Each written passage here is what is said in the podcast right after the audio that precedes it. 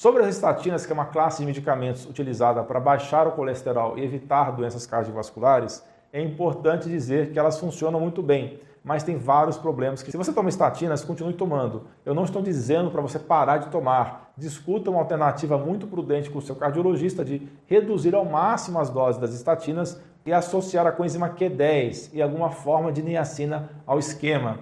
Outras alternativas que permitam reduzir a dose das estatinas é associar o extrato da bergamota, berberina, curcumina, ômega 3, tocotrienóis, pantetina, entre outros. O organismo precisa de colesterol para funcionar direito. Se você diminuir muito o colesterol usando as estatinas nas doses habituais, certamente terá problemas hormonais e outras complicações. Por exemplo, o colesterol é utilizado para fabricar a bile. Se você não produz bile, então não vai ser capaz de absorver as vitaminas A, D, E, K1 e K2 que são importantes para manter o cálcio bem longe de suas artérias.